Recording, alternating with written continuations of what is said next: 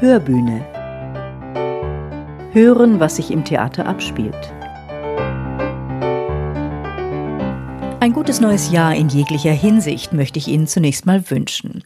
Ich denke, in diesen Corona-Zeiten, da sind wir alle sehr froh, dass am Theater Heilbronn, wenngleich eingeschränkt, noch immer was geht.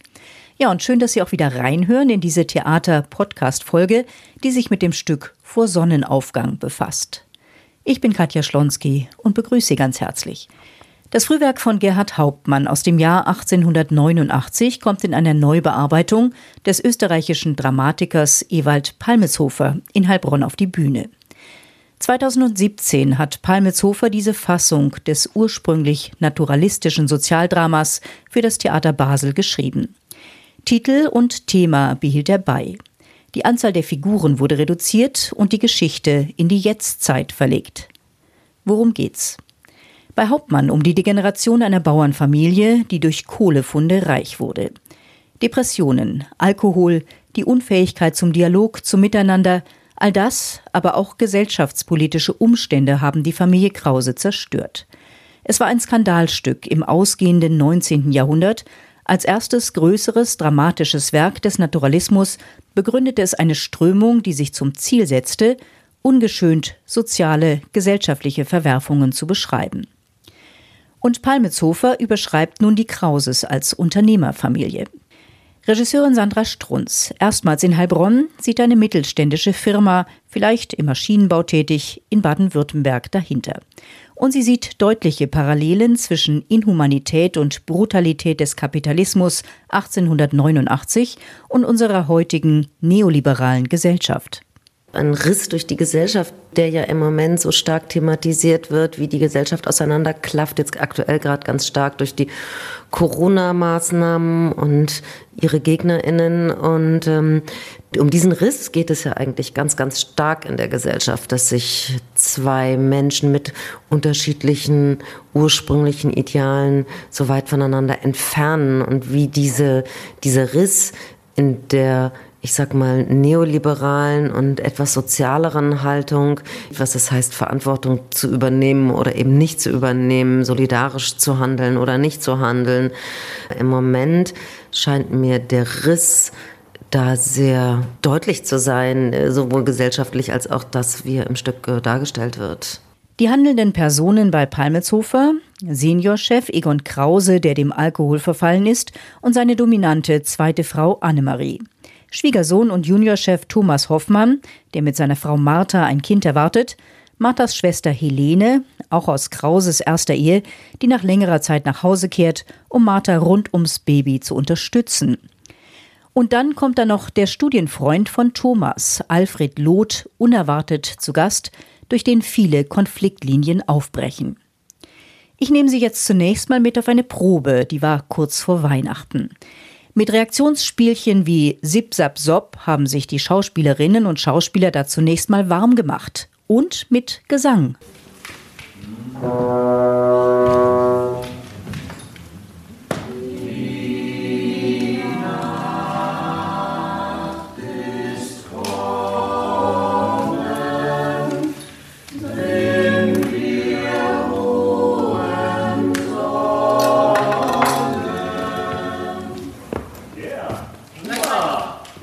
Harmonisch, auch wenn es das letztendlich nicht ist. Da freut sich Musiker Carsten Süßmilch, dem in dieser Inszenierung auch eine wichtige Rolle zuteil wird.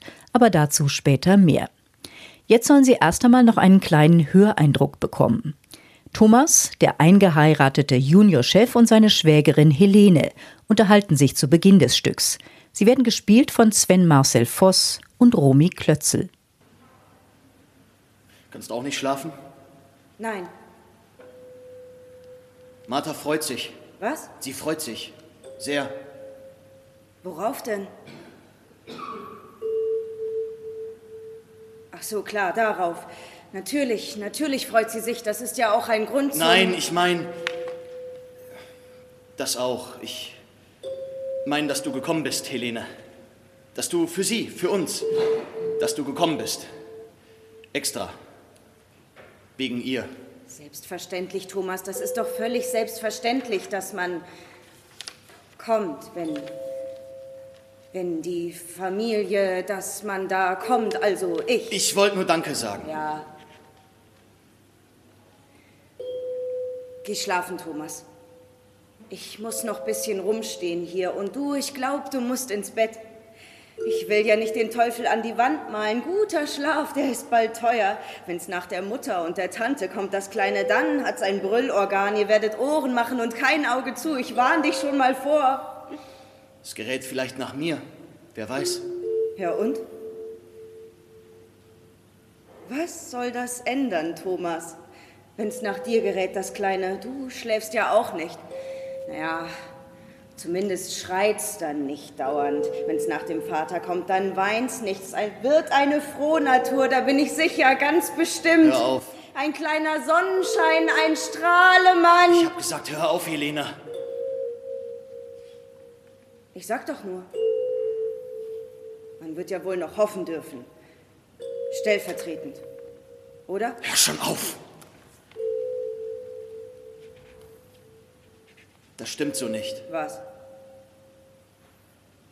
Natürlich stimmt's. Du bist ja auch zu Hause, Helene. Wenn's nach mir geht. Schön, dass du das sagst.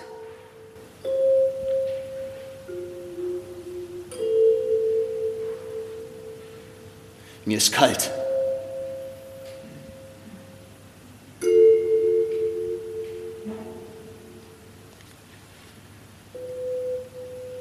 Ich geh mal. Schlafen. Ja, Gute Nacht. Und dann sagt die heimgekehrte Helene noch dies. wir sind hier. Wie am dritten Tag stehen wir und schon alles passiert, kein Wunder geschehen. Aber deshalb weinen wir nicht. Wir weinen überhaupt nicht mehr.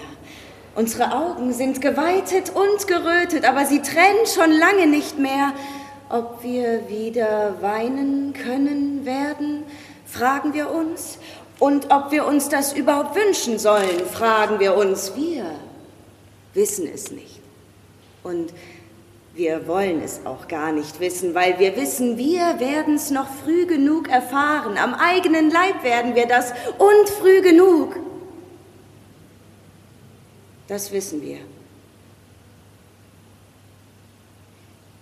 Die Zeit der Wunder ist vorbei. Wir werden alle irgendwann verschwunden sein. Die Welt jedoch verschwindet nicht. Poetisch, aber auch irgendwie leicht kryptisch ist dieser Monolog der Helene Krause, die als einzige versucht, sich von der toxischen Familie zu emanzipieren, aber im Stück letztendlich, so wie alle, scheitern wird. Es entspinnt sich hier ein eindrucksvolles Psychogramm der Familie und gleichzeitig eine schonungslose Analyse der gesellschaftlichen Spaltung in unserer Zeit. Die Studienfreunde Thomas Hoffmann und Alfred Loth treffen sich nach 15 Jahren wieder und sie teilen nicht länger ihre Ideale. Thomas hat sich zum rechtspopulistischen Unternehmer entwickelt. In der Familie Krause bestimmen ungebremster Ehrgeiz, soziale Kälte und Vereinzelung das Klima. Während Alfred Loth als linker Journalist noch immer den Idealen von Menschlichkeit, sozialer Ausgewogenheit und Solidarität nachhängt. Sprengstoff fürs Miteinander. Naja, dann bist du jetzt also voll im Bilde. Da brauche ich dir gar nichts mehr erzählen, Alfred. Schade das, eigentlich. Nee, das war die Suchmaschine, Thomas. Nur ein paar Minuten. Jetzt fragst du dich natürlich, wie das kommt, hä? die Firma. Der Schwenk. Das würde mich interessieren, politisch. Ein Schwenk. Naja, das sehe ich anders, Freddy. Der Weg entsteht im Gehen. Ach, Blödsinn. Doch, und auch politisch leider, Alfred, entsteht im Gehen der Weg. Bewegung, Translokation, nur muss man sich, dass einem diese Wahrheit, traurig kann schon sein, aufgeht, da muss man sich leider in die Niederungen der Praxis bequemen, in die Arbeitswelt, die Geschäftswelt. Und selbstverständlich hat sich jemand in der Theorie was überlegt und manches klappt und vieles nicht. Da kommt man dann im Gehen drauf. Und wo gehst hin? Das sehe ich, wenn ich dort bin. Und du? Schon irgendwo, wie soll man sagen, angekommen? Privat, beruflich? Was macht die Liebe, Alfred, beispielsweise? Bin nicht konstruiert dafür. Ach, hör auf. Nein, wirklich nicht. Na, dann musst du dich schleunigst umbauen, würde ich sagen. Um danach was? Zu passen? Fertig innen, außen hergerichtet, glaubst, dann zieht wer ein bei mir in mich. Thomas, du, wir können... Sofort! Ich bin ein Provisorium, das sind wir alle, würde ich sagen, wesensmäßig. Traurig! Alfred, das ist doch traurig, findest nicht? Nein, gar nicht. Tröstlich, realistisch. Ach, realistisch, interessant. Mhm. ähm, wie definierst du das? Den Blick nicht wenden. Weg vom Ist. Das Ist der heutigen Gesellschaft bewertet Regisseurin Sandra Strunz mit deutlichen Worten. Krasse Zustände, die hatten wir ganz viele Jahre nicht. Und diese Schere, die da auseinander äh, sich entwickelt, die ist pervers und grauenvoll und die darf nicht sein. Und, ähm, und da sind natürlich äh, ganz stark Verbindungen zu einer Welt vor irgendwie 150 Jahren. Und dann hatten wir eine Zeit lang, wo das besser war, aber das, das ist ja pervers, wie sich das im Moment wieder äh, auseinanderzieht. Ausdruck gibt diesem Gefühl auch die kunstvolle Sprache von Palmetshofer, der sich in seiner Fassung vollständig abgesetzt hat vom Hauptmannschen Naturalismus. Wie wichtig war dir das, das eben auch so stark ästhetisch dann zu setzen? Also als wir angefangen haben zu proben, war das eigentlich das erste und stärkste, womit wir uns beschäftigt haben, die Musikalität so rauszukitzeln und auch im Momenteweise immer noch mal zu verstärken, weil mir das beim Lesen eigentlich als allererstes so aufgefallen ist, dass es sehr rhythmisch, sehr musikalisch ist und dass das dadurch so eine ein Gedankensprungbrett, was eigentlich die Gedanken in die Höhe treibt und Saltos schlagen lässt und was ich finde auch eine wirklich starke Qualität des Textes ist, dass er so geschrieben ist, dass der beim Sprechen und Zuhören so eine musikalische Lust erzeugen kann. Jetzt sind wir schon ein bisschen bei deiner Arbeitsweise. Wie viel Freiräume hast du den SchauspielerInnen gegeben? Du arbeitest, soweit ich weiß, viel über Improvisation, über Körperlichkeit. So schwer, weil man ja nicht weiß, wie andere arbeiten. Ähm, also wir haben mit der Textarbeit begonnen und das war bestimmt nicht sehr freiheitlich für die Spielenden, weil ich da eben immer wieder gesagt habe, nee, guck mal, da mach das mal musikalischer, mach das einfach mal lauter, mach da mal schneller, mach da eine Pause, mach da einen Break. Das ist ja eher direktiv als frei. Und dann haben wir schon auf so einer Improvisationsebene so Körperlichkeiten gesucht, dass ich gesagt habe, wir haben hier eine Petrischale, wir haben hier eine, eine Vergrößerungsglas, wir haben hier ein insektenhaftes Dasein aufgestellt und haben dann schon darüber sehr viel improvisativ gearbeitet. Ich gehe jetzt mal von dem Feedback der DarstellerInnen aus. Dann glaube ich schon, dass die relativ viel suchen durften, aber für manche ist das auch schwerer dann oder manche fühlen sich trotzdem durch Direktiven, die ich am Anfang gebe, eher eingeengt und es ist ein längerer Weg, die Freiheit zu suchen. Das ist, finde ich, sehr individuell eigentlich, wie was SchauspielerInnen brauchen, um spielen zu können. Was inspiriert sie? Was gibt ihnen Freiheit? Was mich interessiert schon immer sozusagen die Synthese aus der Figur und dem, was die SpielerInnen mitbringen und was kann daraus entstehen, was vielleicht gar nicht meiner Vorstellung oder meinem Grundansatz entspricht, sondern eigentlich bin ich sehr stark an, an dieser Synthese interessiert und inspiriert mich eigentlich immer das, wenn die Spielenden anfangen zu spielen, komme ich dadurch auf weitere Gedanken und Impulse. Sind, hat für mich sehr viel zu tun, dass das, was die machen, also ich bin darauf angewiesen, dass ich die zum Spielen inspiriere, damit die mich wieder inspirieren. Das ist ein, also ein sehr starker Prozess von Geben und Nehmen, also nicht jetzt von Großzügigkeit, sondern ich brauche deren Spielfreude, um selber wieder äh, Inspirationen gewinnen zu können. Also es geht um gegenseitige Inspiration für mich. Bei der Konzeptionsprobe erinnere ich mich, hast du gesagt, dass es dir auch darum geht, den Text womöglich ganz neu zu befragen. Gab es da Überraschungen? Ja, schon auf der Ebene, dass ich manchmal eigentlich erst während der Proben rausfinde. Also es gibt Texte, bei denen ist mir das ganz klar im Vorfeld, was ich sagen möchte oder was für mich so die Kernaussagen sind. Und hier zum Beispiel gab es einfach so, plötzlich hat äh, Alan auf der Probe so dieses Thema, lass uns utopisch sein, so ich nenne es mal hochgezogen und plötzlich ist mir dieser Gedanke, dass es darum geht, dass wir utopisch sind und dass wir dieses Fenster öffnen können, müssen, dürfen, damit andere Gedanken reinkommen und wir anders werden, dass sich das nochmal zu so einem Zentrum für mich entwickelt hat. Und das ist dann schon was, was ich durch die Proben erst rausfinde. Du arbeitest in deinen Inszenierungen viel und gerne, ich glaube, du hast sogar gesagt immer mit Live-Musik. Carsten Süßmilch heißt der Mann, den du als Musiker einbaust. Ähm, welche Rolle spielt er? Er ist ja eigentlich nicht nur Musiker. Auch das finde ich halt manchmal so ein bisschen erst raus. Also wir haben jetzt auf alle Fälle mal eine Verbindung zu Rumi, die ja auch irgendwas Berufliches macht, was mit Kunst- und Kulturschaffenden im weitesten also die Figur von ihr, die Helene zu tun hat, so dass es da irgendwie eine Art von Verbindungslinie gibt zwischen den beiden. Das hat ja auch was mit dem Thema der Utopie und der Vision und der Kreativität zu tun. Und Helene ist ja eine Figur, die probiert, dieser neoliberalen Funktionalswelt irgendwas entgegenzusetzen. Zwar scheitert sie sowohl bei Hauptmann als auch bei Palmezofer, aber trotzdem geht es ja um eine andere Vision nochmal. Und da gibt es auf alle Fälle eine Verbindungslinie.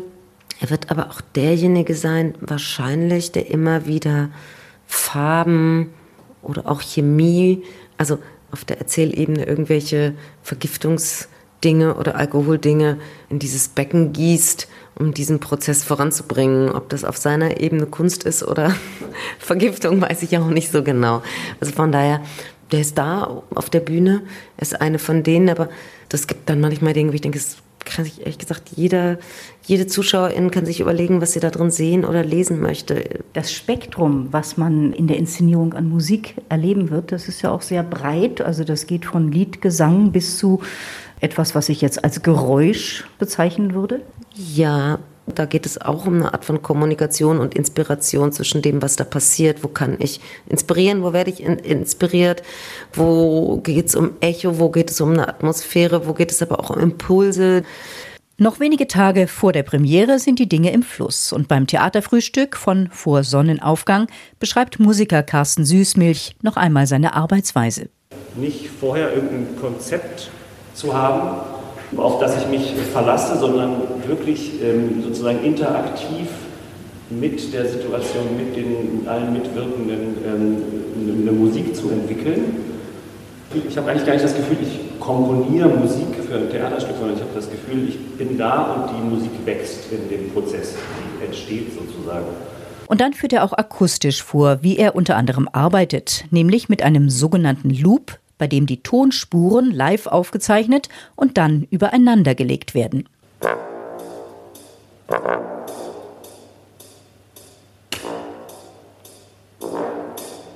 Und jetzt habe ich die Möglichkeit, was dazu zu spielen.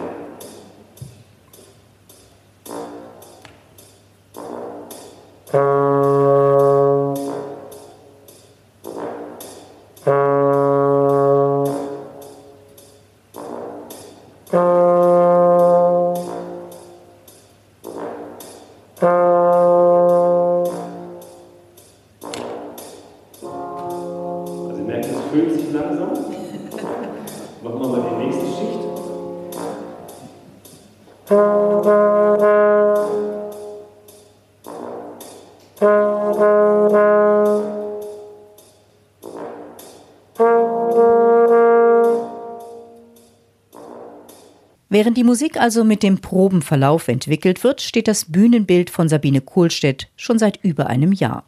Eine große Petrischale ist da auf der Bühne, in der die Darsteller herumwarten und dahinter ein Riesenspiegel. Ein bisschen Inspiration hat auch Autor Palmetshofer geliefert. Ganz im Anfangssatz ist das Thema, dass die da wie aufgepropfte Insekten stehen. Das hat uns so explizit inspiriert, dann äh, dafür diese stelzigen Stühle und Hocker zu nehmen und dass die Kostüme irgendwo was haben, was an insektenhafte Strukturen erinnern kann. Also so, er beschreibt das so, dass die da wie so aufgespießte Insekten sind.